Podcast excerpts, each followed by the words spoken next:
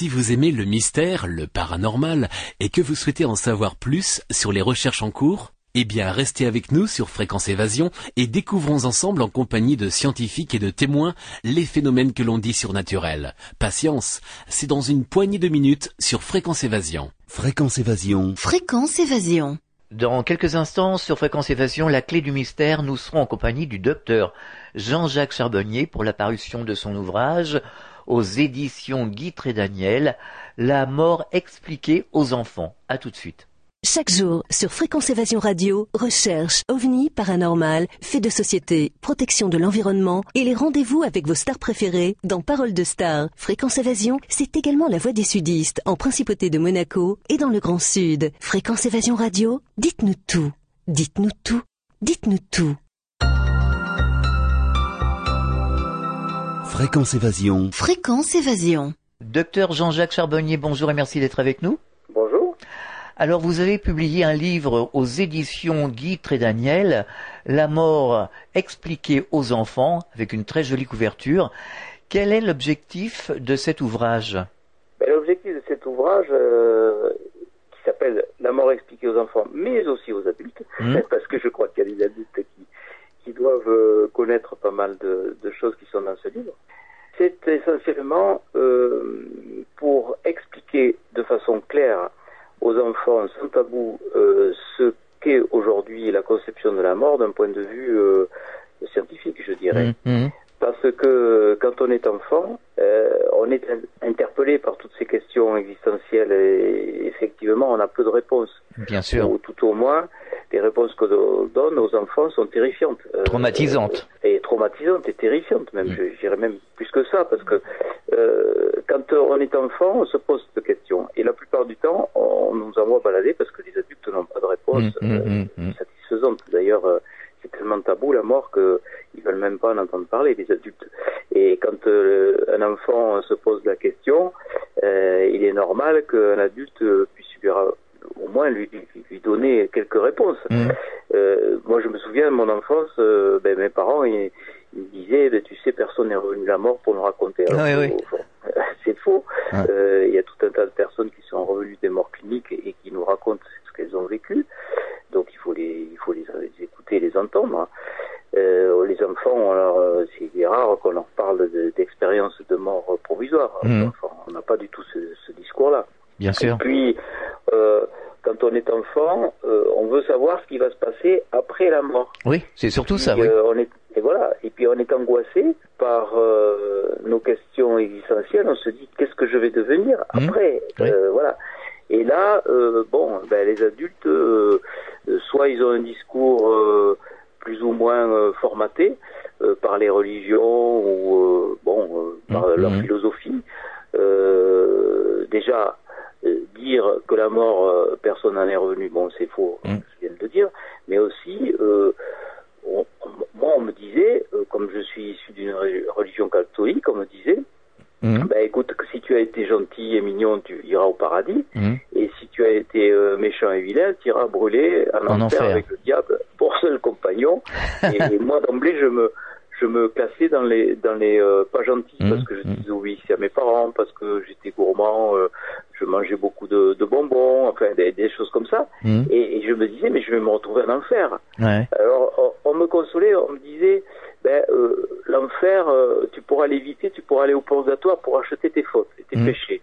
Et euh, je disais, mais c'est quand, à quel moment on, Mhm. on- on a ce, ce jugement?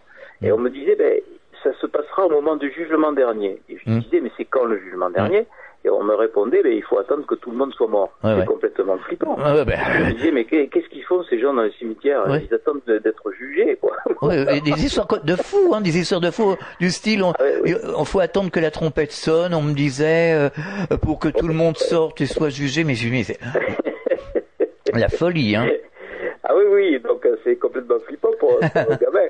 Euh, et, et donc cette vision de la mort que l'on a, en fait, on n'a aucune vision de la mort euh, dans nos sociétés occidentales matérialistes. On pense que la mort c'est la fin de tout, Ouais, tout, ouais, quoi, hein, euh, Ouais. euh, tout simplement. Et Mm. ça, ce message-là, on, on le fait passer aux enfants, euh, même inconsciemment. Ouais. Euh, on est dans une société matérialiste et dans cette société matérialiste, ça arrange bien euh, finalement cette peur de la mort parce que ça encourage un consumérisme à tout Mm. va Mm. et il faut posséder, il faut euh, la représentation sociale. Voilà quels sont les objectifs de vie que l'on donne à nos enfants. Euh, les- la plupart des parents disent à leurs enfants il faut être bon à l'école, il faut gagner beaucoup d'argent si tu veux réussir ta vie. Mm. Voilà, euh, c'est tout. Mais on leur dit pas notre mission terrestre, c'est de savoir aimer les autres, c'est de pouvoir aimer les autres. Alors que c'est vraiment euh, euh, l'objectif de vie. Quand on écoute les expérienceurs, ceux qui ont vécu les expériences de mort provisoire, quand ils sont de l'autre côté, on leur demande pas euh, combien ils ont euh, dans leur compte en banque Mhm. ou quel- euh, combien ils ont de euh, d'hommes ou de femmes euh, sous leurs ordres. euh, tout ça, ça ne, ça ne compte pas. Alors Mhm. que ce Mhm. sont les objectifs de vie que l'on inculque à nos enfants. C'est vrai, euh, Après, vrai. on ne fait que des malheureux, des Mm. frustrés. Voilà. Donc euh, ce livre, c'est à la fois euh, euh, pour euh, que les enfants et aussi les adultes aient d'autres repères par rapport à, à toutes ces questions existentielles, et puis c'est aussi une autre façon d'envisager la vie pour être plus heureux, Mm. euh, pour ne pas être en perpétuelle frustration, parce qu'on est frustré forcément. Bien sûr. Quand on a des objectifs de vie euh, matérialistes, on n'en a jamais assez. Mhm. Donc on, on est frustré et au pire, on va même faire euh, quelquefois Mhm. ou euh, Mhm. euh, on va se mettre dans des mauvais rôles sociaux pour pouvoir euh, atteindre ses buts, alors Mhm. que c'est pas du tout ces buts-là qui sont bien sûr recherchés. Et puis ce livre apporte aussi une, autre façon d'envisager la conscience. Qu'est-ce que la conscience? Comment être conscient Mhm. euh, alors tout ça c'est fait sous, sous forme euh, métaphorique parce que les enfants aiment bien les images. Par exemple, pour leur dire que le cerveau est un émetteur-récepteur d'informations, Mhm. je leur dis voilà, il y a un poste noir et un poste blanc. Euh, donc euh, un poste de radio noir et un poste de radio blanc. Mhm. Et euh, le poste de radio blanc, eh ben, c'est les informations de ton esprit, c'est Mhm. les bonnes informations. Et si tu t'éloignes de ces bonnes informations, tu vas être soumis à de mauvaises informations, à de mauvaises idées, à de mauvaises pensées qui vont te faire faire des mauvais actes. Mhm. Et si les enfants de, de, de Daesh pouvaient écouter ce message, Ouais. eh ben voilà, euh, ils savent pas, donc euh, c'est des pauvres types Mm, finalement. Euh, mm. on, a, on a les portraits euh, robots à la télévision, c'est des, c'est des paumés de la vie, c'est des gens qui sont devenus des monstres parce qu'ils ont été récupérés par Daesh, Mm. ils sont devenus des monstres, des, des, des bombes humaines, etc. Mhm. Parce qu'ils n'ont pas su couper les mauvaises informations venant des postes noirs. Ouais, ouais, voilà ouais, comment je, le- je, je, je leur montre Mhm. un petit peu la façon de se comporter euh, dans la vie grâce à l'enseignement qui est donné euh, par euh, ces expériences euh, de mort provisoire, par les gens qui ont connu Mm. cette expérience de mort provisoire. Je crois que c'est un enseignement qui n'avait pas été donné jusqu'à présent. Moi, j'ai bouquiné un petit peu avant d'écrire ce livre. J'ai beaucoup lu des livres qui s'adressaient aux enfants pour leur expliquer ce qu'était la mort. Bon, c'est plutôt des, euh, des livres qui sont euh, apaisants pour le Mhm. deuil, mais Mhm. c'est pas du tout euh, la façon euh, actuelle de présenter la mort euh, n'est pas donnée. Donc, on ne tient pas du tout compte de, des expériences de mort provisoire dans ces livres-là. Ouais, ouais, On, ouais. on ne tient pas compte de cet enseignement qui pourtant est riche, c'est une richesse incroyable. Donc, euh, grâce à euh, cet enseignement, on peut proposer à nos enfants, qui sont les générations de demain, une autre façon d'envisager la vie et la mort. Oui, la surtout- mort et la vie, c'est pareil. Oui, surtout envisager la, la vie future. Et voilà, la vie future et puis la façon de se comporter dans cette vie terrestre change si on sait que euh, la vie continue après la mort et Mm. que les objectifs de vie ne sont pas les objectifs euh, matérialistes de nos sociétés occidentales. Et on en arrive à ce point que l'on connaît maintenant dans cette actualité brûlante avec euh, ces attentats terroristes et Mhm. tout ça, à cause de cette mauvaise prise en charge dès l'enfance de la visualisation de la vie et de la mort, du fonctionnement de la conscience. Je, je mettrais même les parents des, des enfants qui ont été enrôlés par Daesh, Mhm. euh, les victimes euh, qui ont été massacrées, ces pauvres victimes, la façon dont on pourrait expliquer la mort de ces victimes aux enfants, ça, se- ça serait celle-là aussi. Mm. On pourrait leur dire, voilà, ce- c'est des gens qui ont vécu leur vie, elle s'est terminée comme ça. Et Il y a un chapitre qui s'appelle, dans mon livre Et Dieu dans tout ça, Ouais. euh, c'est vrai que euh, quelquefois, devant euh, des arriver dans la vie, on peut être complètement désarçonné quand euh, on est parent euh, et que les enfants posent des questions. Bien sûr. Là, Mm. les, les enfants vont demander à leurs parents, mais pourquoi, euh, s'il y a un Dieu, pourquoi est-ce qu'il permet tout ça? Pourquoi Mm, est-ce qu'il mm. permet ces, ces massacres? Donc ce livre, La mort expliquée aux enfants, euh, permet aussi de donner quelques réponses à ces questions brûlantes. Pourquoi? Dieu a-t-il choisi tout ça S'il y a un Dieu, Euh, parce qu'ils peuvent en douter après Ouais, ouais. les, les enfants. Euh, S'il y a un Dieu qui est amour, euh, pourquoi permet-il tout ça? Ben, Mm. Il faut leur expliquer qu'on Mm. n'a pas toutes les clés pour répondre, Mm. que quand on est de l'autre côté, on comprend tout, il y a une espèce de logique dans tout ça. Alors ça peut paraître terrifiant de dire ça, qu'il y a une logique au massacre, mais c'est ce que nous disent les expérienceurs. C'est complètement incompréhensible, scandaleux et incompréhensible. Donc euh, pourquoi est-ce qu'il y a des, eu des massacres Pourquoi est-ce qu'il y a eu Hitler Pourquoi Mm. est-ce qu'il y a eu euh, les holocaustes Pourquoi est-ce qu'il y a eu euh, tous ces euh, désordres écologiques eh ben, euh, on est ici à l'école. On est dans une école, l'école euh, de la vie, l'école terrestre. Mm. Euh, dans ce plan-là, eh ben, euh, c'est vrai que c'est pas toujours gai. C'est pas toujours gai et on a des épreuves à affronter. Et ces épreuves nous font finalement, euh, c'est sûr, euh, bien sûr, euh, évoluer, mais euh, c'est douloureux et c'est Mm. très pénible. Je rencontre souvent des parents Ouais. qui ont perdu euh, des enfants et euh, qui se mettent sur le chemin de la spiritualité après avoir eu cette épreuve terrible. Et certains d'entre eux me disent, Mm. ça aussi ça va peut-être choquer les auditeurs, mais certains d'entre eux me disent, eh ben, c'est grâce à cette épreuve que j'ai pu grandir ma spiritualité. Si je n'avais pas eu cette épreuve, je n'aurais pas été du tout dans ce chemin-là et ça a complètement changé ma vie. Oui, parce qu'on se remet en question à ce On se moment-là. non seulement on se remet en question, mais on remet toute l'existence Oui, oui. en question. Mm, mm. On remet les autres en question. Mm. On, on- Ouais. on est, bref, on est sur un autre chemin. Oui. Et c'est vraiment dommage de falloir euh, vivre euh, quelque chose de terrifiant pour se mettre euh, dans un autre chemin. Euh, on, le, on le voit là avec ces événements-là. Il y a une espèce d'élan euh, d'amour inconditionnel Mm. finalement, euh, de rassemblement. euh, les gens disent des propos très intelligents qui disent je ne suis pas dans la haine, ils n'auront pas ma haine. J'ai Mm, un mm. père qui a dit ça parce qu'il avait eu ça.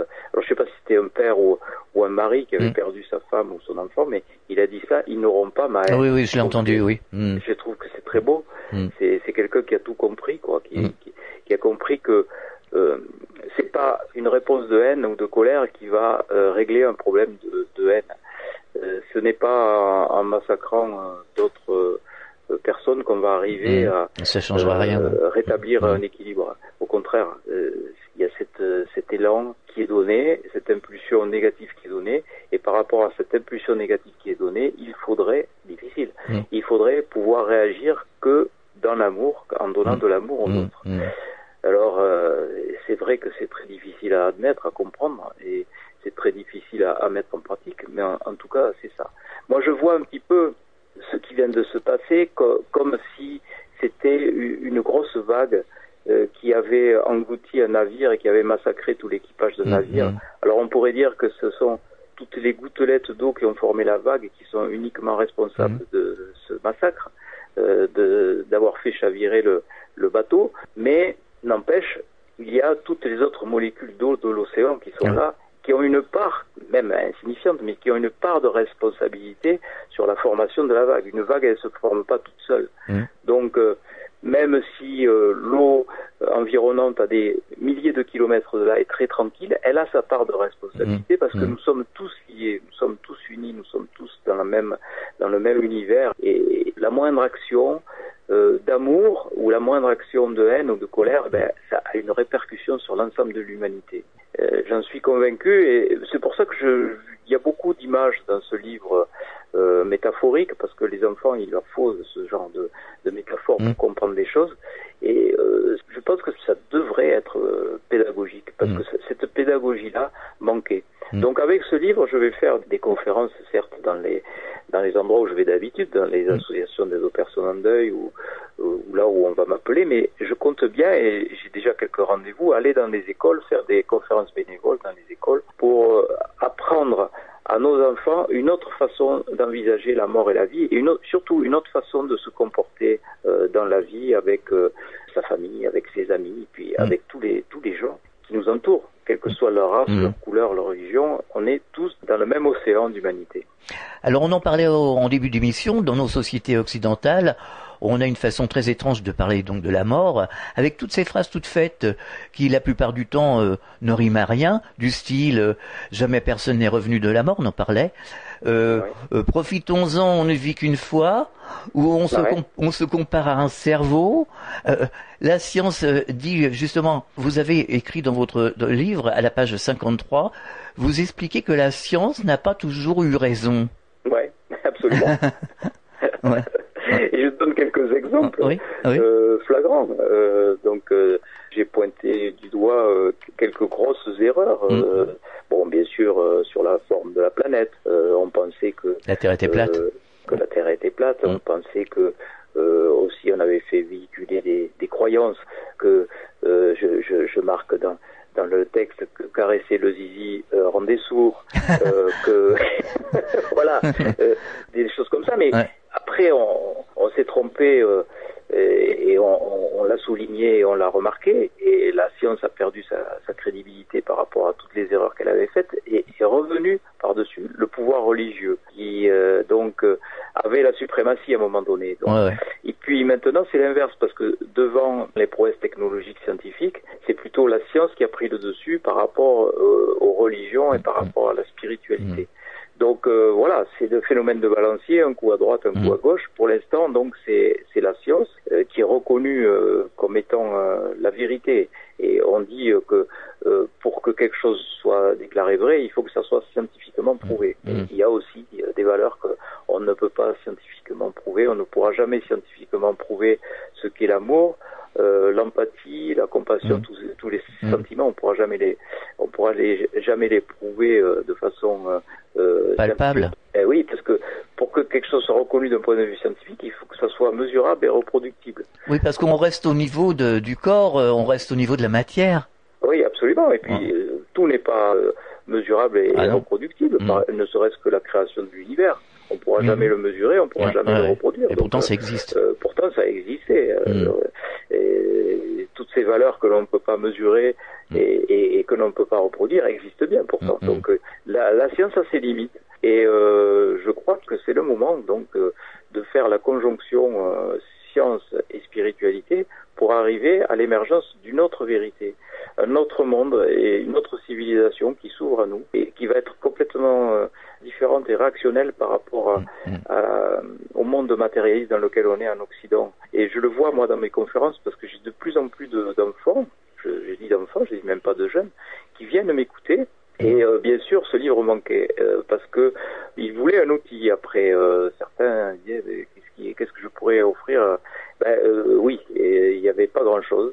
Il y avait bien sûr les sept bonnes raisons de croire à l'au-delà, mais Mm. c'était un livre qui était un petit peu trop scientifique quand même pour euh, pouvoir être à la portée euh, des enfants. Mm. Donc là, ce livre, euh, je m'adresse au lecteur en le tutoyant. Mm. Euh, c'est euh, l'enfant qui est devant moi et je lui explique une autre façon de concevoir la vie, la Mm. mort et la façon de se comporter dans la vie. Et ça peut être aussi l'occasion d'un rapprochement euh, des parents avec leurs enfants parce que je peux imaginer que l'enfant ne sait pas trop bien lire parce que dès, dès l'âge de 6 ans, on peut, on peut euh, avoir accès aux informations de ce livre. On me dit, mais à partir de quel âge? Oui, à partir de 6 ans, on peut Mhm. avoir ces informations-là et ça peut être un moyen de rapprochement en imaginant que, comme les chapitres sont très courts et euh, très simples, Mhm. que euh, le parent va lire euh, tous les soirs ou euh, régulièrement, à un moment de la journée où on est tranquille, on va lire quelques pages, deux, trois pages euh, à son enfant euh, euh, pour lui expliquer une autre façon de se comporter dans la vie. Voilà, je, je pense que ça peut être un livre qui Ouais. peut rapprocher les parents et les enfants. On marque une pause, on revient dans quelques instants. Réactualisez régulièrement toutes vos applications iPhone et Android sur les sites de Fréquence Évasion Radio et Monte Carlo Azur, fréquenceévasion.com, fréquenceévasion2.com et montecarloazur.com. Fréquence Évasion. Fréquence Évasion. Nous sommes de retour sur Fréquence Évasion, c'est la clé du mystère. Nous sommes en compagnie du docteur Jean-Jacques Charbonnier pour la parution de son ouvrage La mort expliquée aux enfants aux éditions Guitre et Daniel. Il est vrai que dans nos sociétés occidentales, on, nous plonge dans la cohérence la plus totale, on prie Dieu, et à la fois on dit qu'il n'existe pas. Ah, on dit que la mort est une fin. C'est un peu du grand n'importe quoi. Ah oui, tout à fait. Et puis c'est cette vision schizophrénique, euh, quand même. Oui, oui, hein complètement. Je le dis, je le dis souvent, mais euh, la plupart de mes confrères ont une religion. Mmh. Dans toutes les religions du monde, on dit qu'il y a une vie après la mort. Mmh. Eh ben, nous, on nous a tellement enseigné que non, que nous étions que de la matière mmh.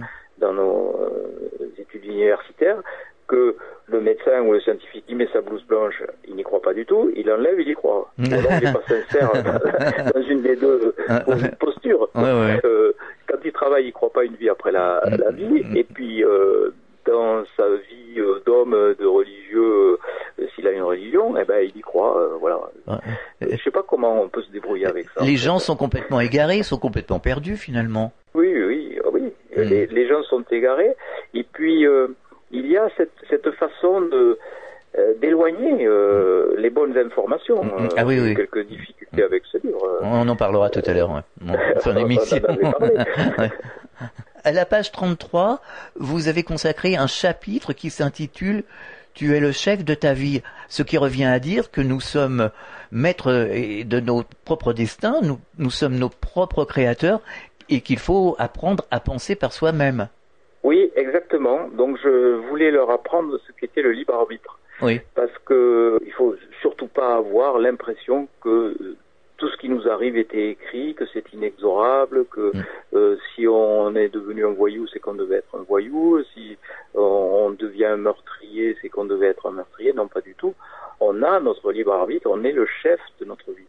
Mais il faut savoir s'éloigner des mauvaises ondes du poste noir. Ah Il faut se brancher à notre poste blanc, euh, aux bonnes informations. Et dès qu'on reçoit des, des, mauvaises informations, parce qu'on reçoit des, des, mauvaises informations et des mauvaises idées, les enfants, comme les autres, et peut-être plus que les autres, parce qu'ils sont beaucoup plus perméables que les autres, sans aller jusqu'à Freud, mais qui n'a pas eu envie de tuer ses parents, mm. de tuer son père quand on est euh, un garçon, euh, sa mère quand on est une fille, ça c'est la théorie freudienne, mais ces idées ne viennent pas de, de soi. Mm. Il faut dire aux enfants, euh, si tu as une mauvaise idée, c'est pas toi qui l'as, c'est que tu l'as reçue de quelque part mm. du poste noir. Et toi, avec ton poste blanc, il te suffit de dire cette idée ne vient pas de moi pour que immédiatement elle soit chassée. C'est très facile. Et c'est à toi de pouvoir décider ce que tu veux faire de ta vie et ce que tu veux faire euh, par à une sollicitation extérieure que tu vas recevoir. Tiens, on pourrait faire telle ou telle connerie. Eh ben non, euh, toi tu es branché sur ton poste blanc et les informations de ton poste noir, eh ben tu vas pouvoir tout de suite les rejeter et les écarter. Voilà mmh. comment il faudrait pouvoir se comporter mmh. en tant que parent pour expliquer comment il faut se débarrasser euh, des mauvaises mm. actions que l'on peut faire lorsqu'on est enfant et euh, qu'on devient adolescent. Si on n'a plus de repères, ben on devient euh, la cible, bien sûr, de tout ce mm. qu'il peut y sur mm. cette planète. Et on peut être endoctriné et on peut faire les pires choses. Tout à fait. On, a des exemples tout à fait récents de, de ça. Alors les religions sont censées guider les gens sur le chemin le plus objectivement possible. On ne peut pas dire que l'on reçoive des explications satisfaisantes de la part de toutes les religions confondues. Justement, quand on voit toutes ces guerres que ça engendre, tous ces problèmes, euh, c'est de la folie, ça aussi. Ben, oui, parce que tout dogmatique est dangereux. Après, ce sont les interprétations mm. euh, qui peuvent l'être, surtout. Mm. Parce que quand on reprend les textes sacrés, euh, on s'aperçoit que euh, finalement, tous ces textes sacrés sont, sont vraiment axés sur l'amour, le partage, la mm. tolérance, etc. Donc après, ce sont les interprétations que l'on fait. Il ne faut pas non plus rejeter les religions, parce mm. que les, religions peuvent être un excellent moyen d'exercer sa spiritualité, mais il n'y a pas besoin d'être religieux pour être spirituel Tout à fait. inversement. Mm. Donc les religions trop dogmatiques ont des règles sociales, des hiérarchies, des sanctions mm. disciplinaires parfois très mm, dures. Mm. Euh, ça, ça n'existe pas dans la spiritualité. Être dans le monde spirituel, c'est se sentir relié aux autres, c'est se sentir connecté aux forces telluriques et cosmiques, c'est être dans l'amour. Et la liberté. et la liberté, bien sûr, et la tolérance. Euh, voilà. Donc euh, ça, on, on peut le retrouver dans les textes sacrés et dans les grands fondements de toutes les religions du monde. Mais après, qu'en ont fait les hommes de Ah oui, oui, absolument. Mm. Voilà. Euh, les interprétations, par contre, peuvent être redoutables et dangereuses. Euh, on le voit.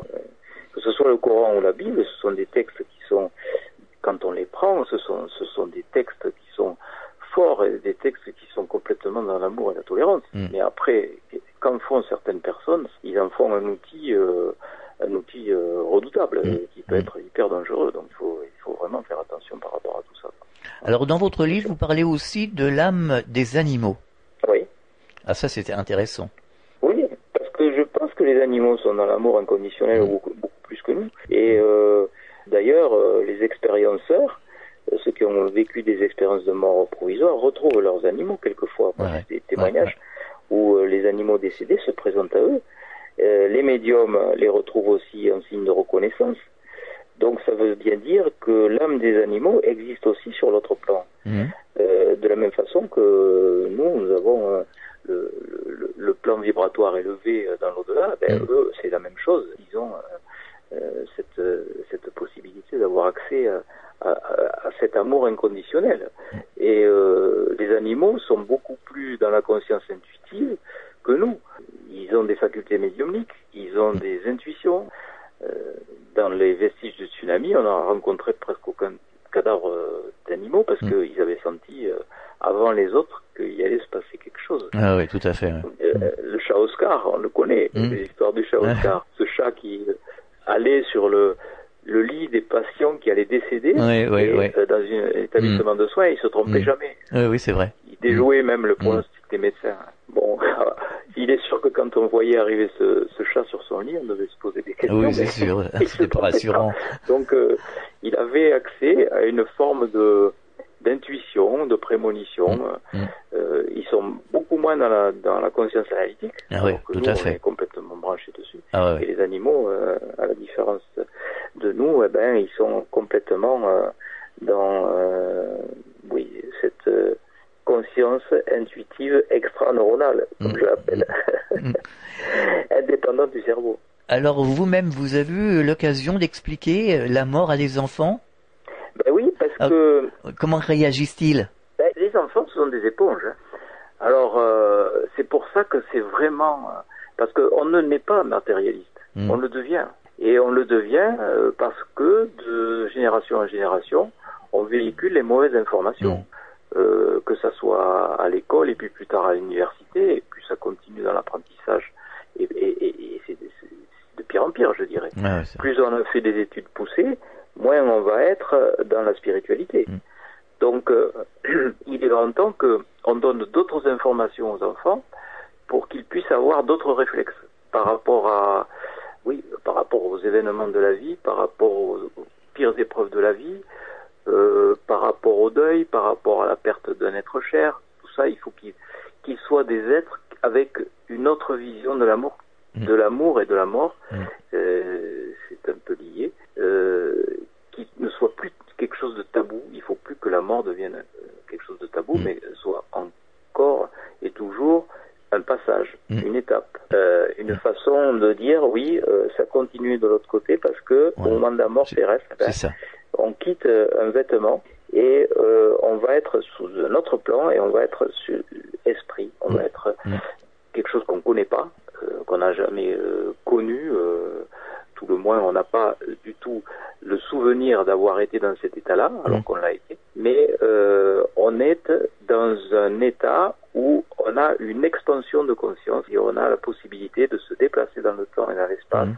on a la possibilité d'être connecté avec euh, les êtres chers qui sont restés sur ce plan terrestre. On a la possibilité de communiquer avec eux, de leur envoyer des signes. Euh, je parle aussi des signes dans ce Ouais, livre, je donne ouais. quelques exemples. Parce qu'il faut des exemples, il faut des, des histoires. L'histoire du papillon jaune, Mm, ouais. qui est une histoire quand même assez, assez marquante et assez troublante pour un enfant qui, qui voit que il est possible que euh, ben, euh, des parents, euh, une fois décédés, nous envoient des messages, nous envoient des petits signaux très précis pour nous dire que de l'autre côté ça continue et que euh, il faut pas se désespérer euh, parce que euh, on pense qu'une fois que la mort arrive, eh ben, euh, il n'y a plus rien. Mm, c'est les hommes qui racontent ça. c'est désespérant et c'est terrifiant. Ah, terrifiant, oui. Je, je, sais parce que moi j'y suis passé aussi, alors donc euh, je peux comprendre. Ouais. Alors vous avez eu quelques difficultés pour faire accepter votre livre et faire passer le message auprès de certains journalistes de télévision. Oui, il y a eu une, il y a eu une espèce de censure de ce livre. Bah, je suis habitué à la censure, hein. Euh, Mm. je, je dois dire, parce que bon, ce que je dis, ce que j'écris est jugé comme étant dangereux et subversif pour une société matérialiste. Ça, je peux bien le concevoir, c'est sûr. Mm. Euh, parce que quand on modifie les objectifs de vie, qu'on dit que ce qui compte de plus, c'est pas la course au pognon et c'est pas la course au bien matériel, mais c'est la course à l'amour. Mm. Alors ça, ça devient dangereux quand même. Bah oui. Parce que le moteur, le moteur de la société occidentale, c'est précisément Ouais. euh, ça. Donc euh, ça devient subversif. Et euh, bon, je suis habitué euh, euh, à ce genre de censure. En, en 2006, déjà, il y avait eu ce congrès à Martigues euh, organisé par Sonia Barcala, les premières, les premières euh, rencontres internationales sur les EMI, euh, où euh, je devais rapporter euh, ce qui s'était passé parce que ça avait surpris un petit peu tout le monde qu'il y ait autant de monde et que Mm. Il y a eu autant de, de- de chercheurs qui soient venus euh, discuter sur ce thème-là. Euh, France 2 avait voulu faire un petit sujet euh, aux 20 heures avec David Pujadas, c'était déjà lui, Mhm. et il voulait faire un sujet de trois minutes pour présenter ça. Ouais, ouais. Donc j'avais été choisi pour faire donc le rapporteur scientifique de ces journées. Et euh, de cette journée, puisqu'il n'y Ouais, avait ouais. qu'une Mhm. journée, c'était pas plusieurs. Et euh, donc il y a eu, il y a eu euh, un preneur de son, une journaliste et un caméraman, donc trois personnes qui sont venues euh, de Paris, ont euh, pris leur journée, ouais. et, euh, prendre l'avion, il faut monter tout ça, il faut repartir. Mm. Donc je dis ça parce que c'est important pour la suite. Ils sont venus euh, donc m'interviewer euh, Mm. euh, à l'endroit où je travaille, euh, établissement de clinique où Ouais. je travaille, Mm.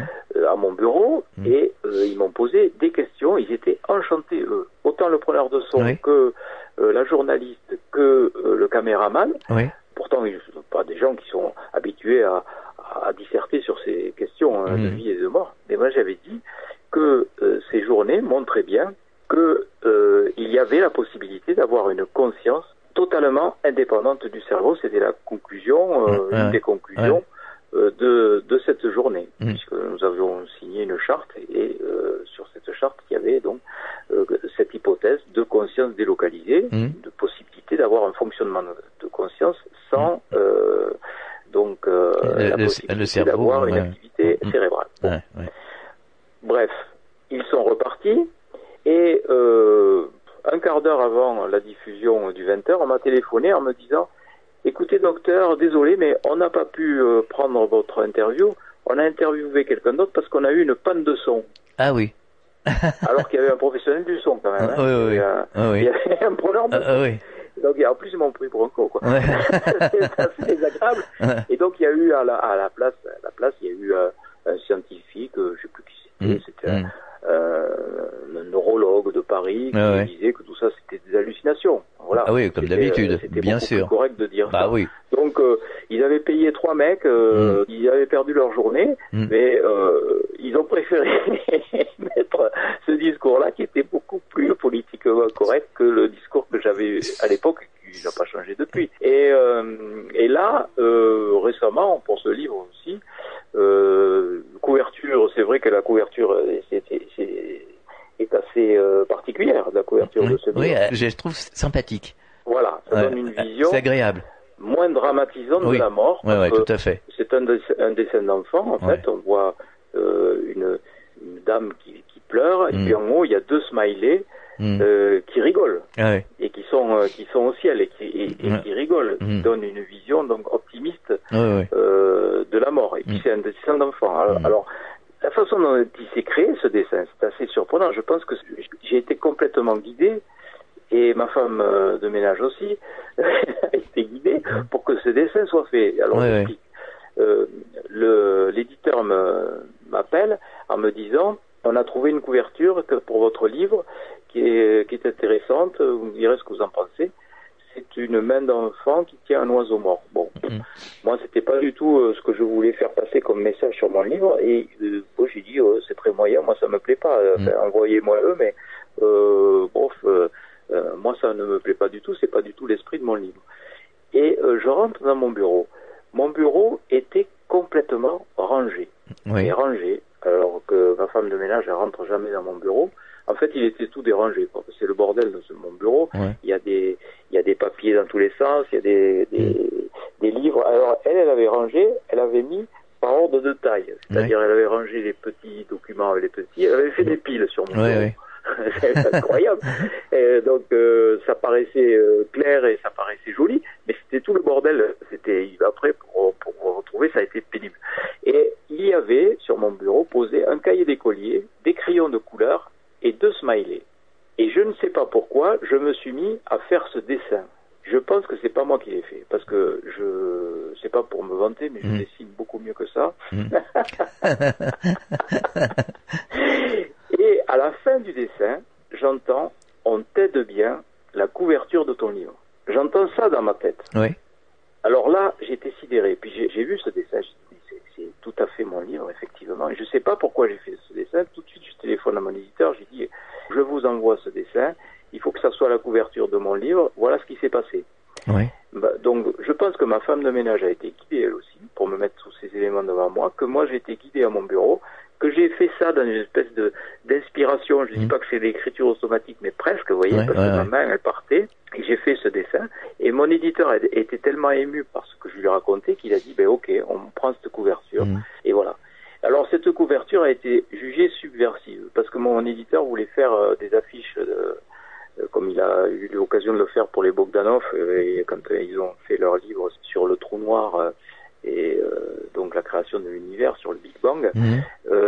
il, il a il avait fait des affiches dans le métro et, et dans les gares, donc euh, des grandes affiches où il présentait ce- cet ouvrage. Et il voulait faire la même chose avec ce livre. Eh ben, ça n'a pas été possible parce que ça a été jugé subversif. Et pourquoi Cette couverture de livre, la mort expliquée aux enfants avec euh, deux smileys comme ça et une, une- une petite fille qui pleure. Eh ben, ça a été jugé comme étant euh, une image subversive. On marque une pause, on revient dans quelques instants.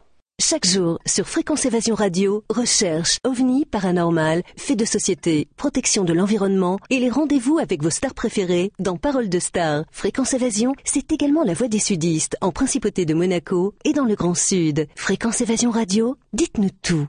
Dites-nous tout. Dites-nous tout. Fréquence Évasion. Fréquence Évasion. Nous sommes de retour sur Fréquence Évasion pour la dernière partie de l'émission, c'est la clé du mystère. Nous sommes en compagnie du docteur Jean-Jacques Charbonnier pour la parution de son ouvrage La mort expliquée aux enfants aux éditions Guitre et Daniel.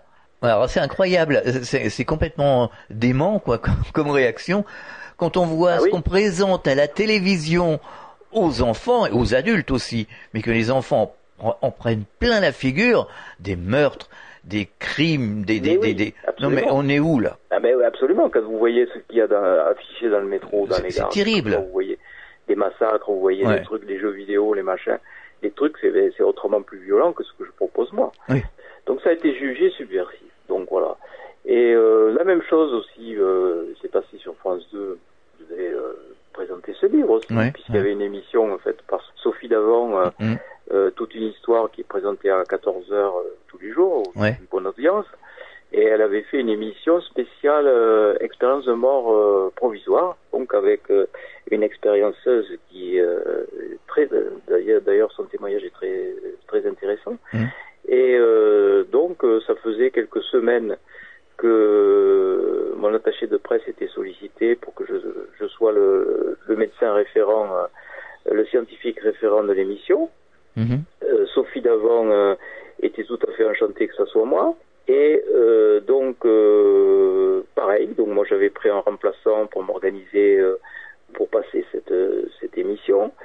Et deux jours avant, donc de partir à Paris, on m'informe que ça ne serait plus moi, que, mais que ça serait Steven Loret, le matérialiste, qui explique les expériences de mort provisoire avec un petit cerveau en plastique. Une hallucination.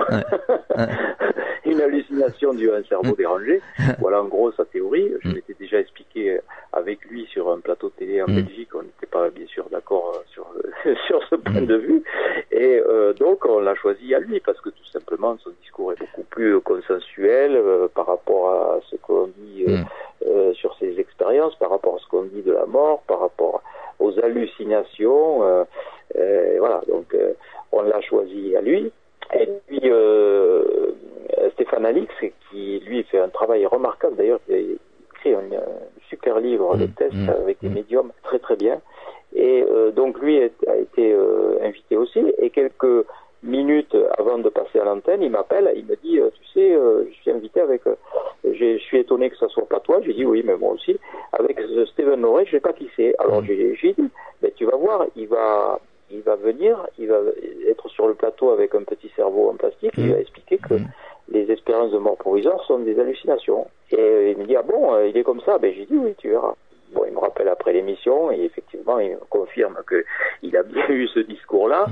Il me confirme aussi euh, l'expérienceuse qui était sur le plateau avait, avait une, une histoire tout à fait euh, remarquable et tout à fait parlante. quoi. L'émission était bien, surtout à cause de ça.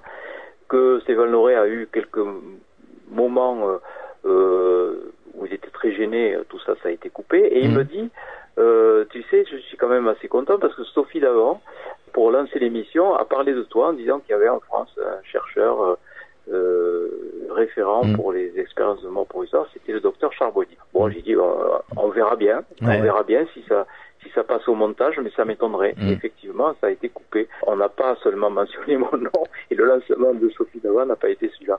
Donc euh, voilà, Ouais. ça montre bien que c'est encore très très difficile de faire passer ce message. Mais en fait, euh, ça n'a pas été une mauvaise chose parce que maintenant avec les réseaux sociaux, les Facebook, Les, les médias alternatifs, ouais. Mm. voilà, j'ai posté tout, j'ai posté tout ça sur euh, Facebook et ça a été vu 200 000 fois. Ah oui, oui. 200 000 Mm. fois et partagé, euh, donc euh, c'est inquantifiable. Ouais.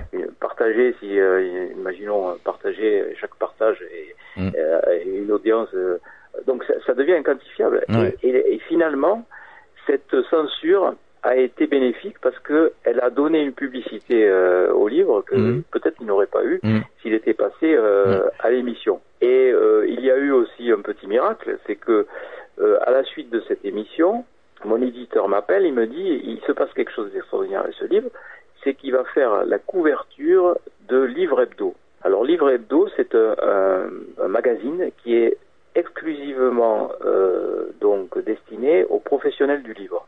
Et euh, ce sont les libraires, les éditeurs, les, enfin, les distributeurs de livres qui le reçoivent.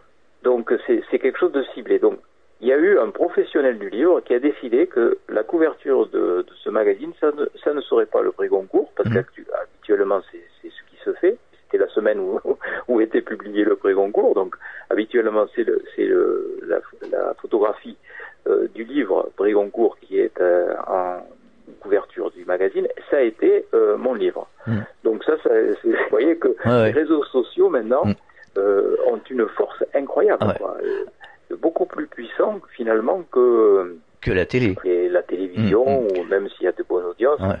C'est beaucoup plus Euh, puissant et c'est beaucoup plus réactif. Parce que les professionnels du livre ont Mm. horreur de la censure. Ah oui, ah là, bah, il y a eu, euh, par rapport à cette censure de France 2, Mm. il y a eu, il y a eu euh, Mm. vraiment euh, un élan de solidarité autour de cette censure qui a fait que ça, ça a donné une- au contraire une, une plus grande publicité au livre. Alors rien d'étonnant que les auditeurs nous disent de toute façon nous on regarde plus la télé, on, on- on a supprimé la télé, il y a trop de violence, c'est le non savoir, on préfère être sur le net, sur les réseaux sociaux, échanger entre nous, euh, regarder aussi des, des vidéos YouTube que de regarder la télé. Et, et je peux vous dire qu'il y en a un paquet hein, de personnes qui ne regardent plus la télé.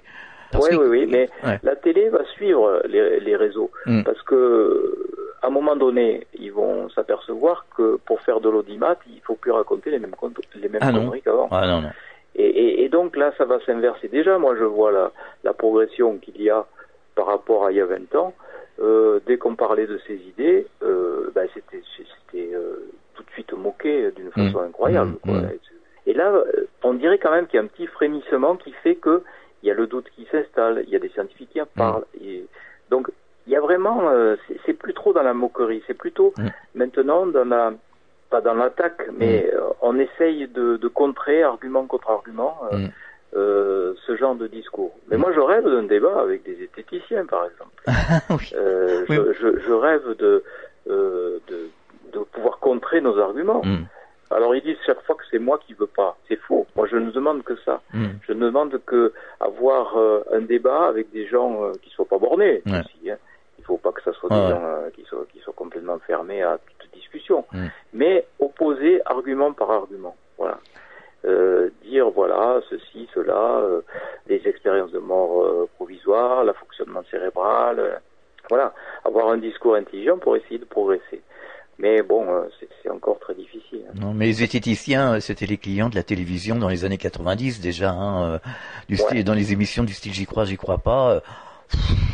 C'est pas étonnant qu'aujourd'hui la télévision continue hein, euh, à faire ce genre d'é- d'émissions et que les téléspectateurs désertent. Parce Ouais, qu'on ouais, en ouais, a assez, on en a assez d'entendre toujours les mêmes sornettes. Oui, parce qu'ils n'ont plus trop d'arguments. Donc, Bah oui. mis à part euh, le fait de dire euh, euh, tout ça, ce sont des conneries, Mm. euh, voilà, ça se résume finalement à ça. hein.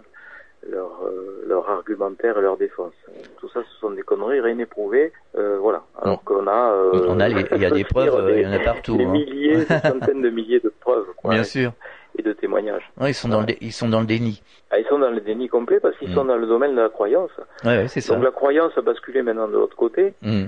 Euh, autrefois, on pouvait dire que être dans la croyance, c'était de croire à une vie après la mort. Mm. Mais maintenant, euh, du, le domaine de la croyance, c'est de dire que la mort, c'est le néant. Mm. Parce qu'il n'y a aucune preuve de ça, quoi. Il n'y a aucune preuve de néant, quoi. Oui, bien la sûr. mort néant, euh, quelle est la preuve, quoi? Là, il faut... On a plus de preuves que la, la, l'après-vie existe euh, que le sens contraire. Bien sûr. Hmm. Vous allez donner des conférences, vous me disiez tout à l'heure en début d'émission, alors euh, où? Eh ben, les conférences que je donne, il y, en aura un petit peu partout, Mm. euh, en France, à l'étranger aussi. Là, je, je rentre euh, une tournée au Canada euh, qui a très bien fonctionné, où là, les médias sont alors euh, beaucoup plus ouverts qu'en France. Hein. Voilà Ouais, ouais. en France, Mm. je sais pas comment ça se fait, mais euh, j'ai eu une heure d'antenne sur euh, Radio Canada. Ouais, je l'ai entendu, oui, je l'ai entendu. En direct Hmm. en direct. Mm. Donc euh, j'ai pu parler, euh, dire euh, de façon très libre ce que je pensais de la vie, de la mort, du fonctionnement de la conscience. Il y aura euh, aussi euh, donc euh, un, un passage en Italie, je dois Mm. aussi aller en Suisse, Hmm. un projet en Californie au printemps. Oui. Donc euh, oui, oui, ça, ça, ça bouge bien. Je suis Et en France? Et en France aussi, bien Mm. sûr. Donc, toutes les conférences et les lieux seront, sont sur mon site, Ouais. donc www.charbonnier.fr. Mm.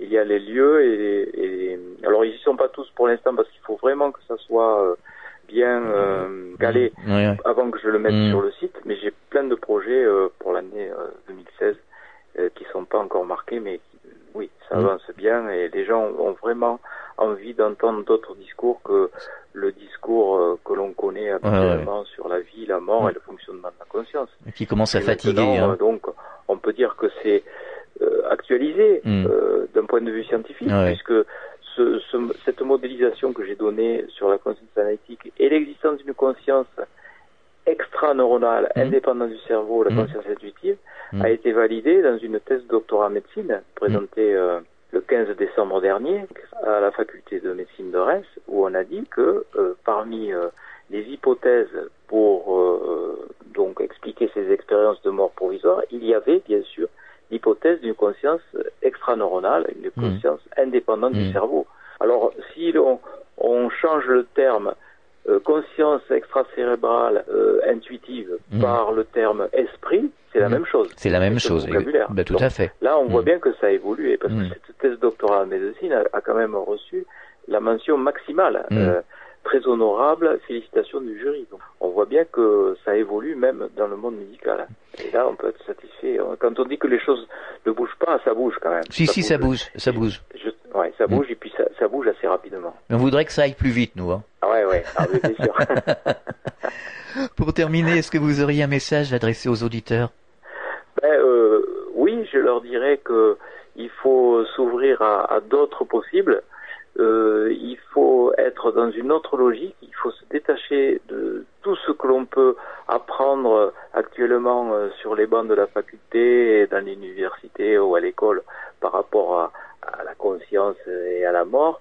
euh, il faut expliquer à nos enfants, surtout, parce que je crois que c'est ça. Le, Mm. Euh, maintenant, il faut transmettre le message à nos enfants et euh, expliquer la mort à nos enfants, expliquer les atrocités qui se passent à nos enfants sans se cacher en disant Mm. voilà.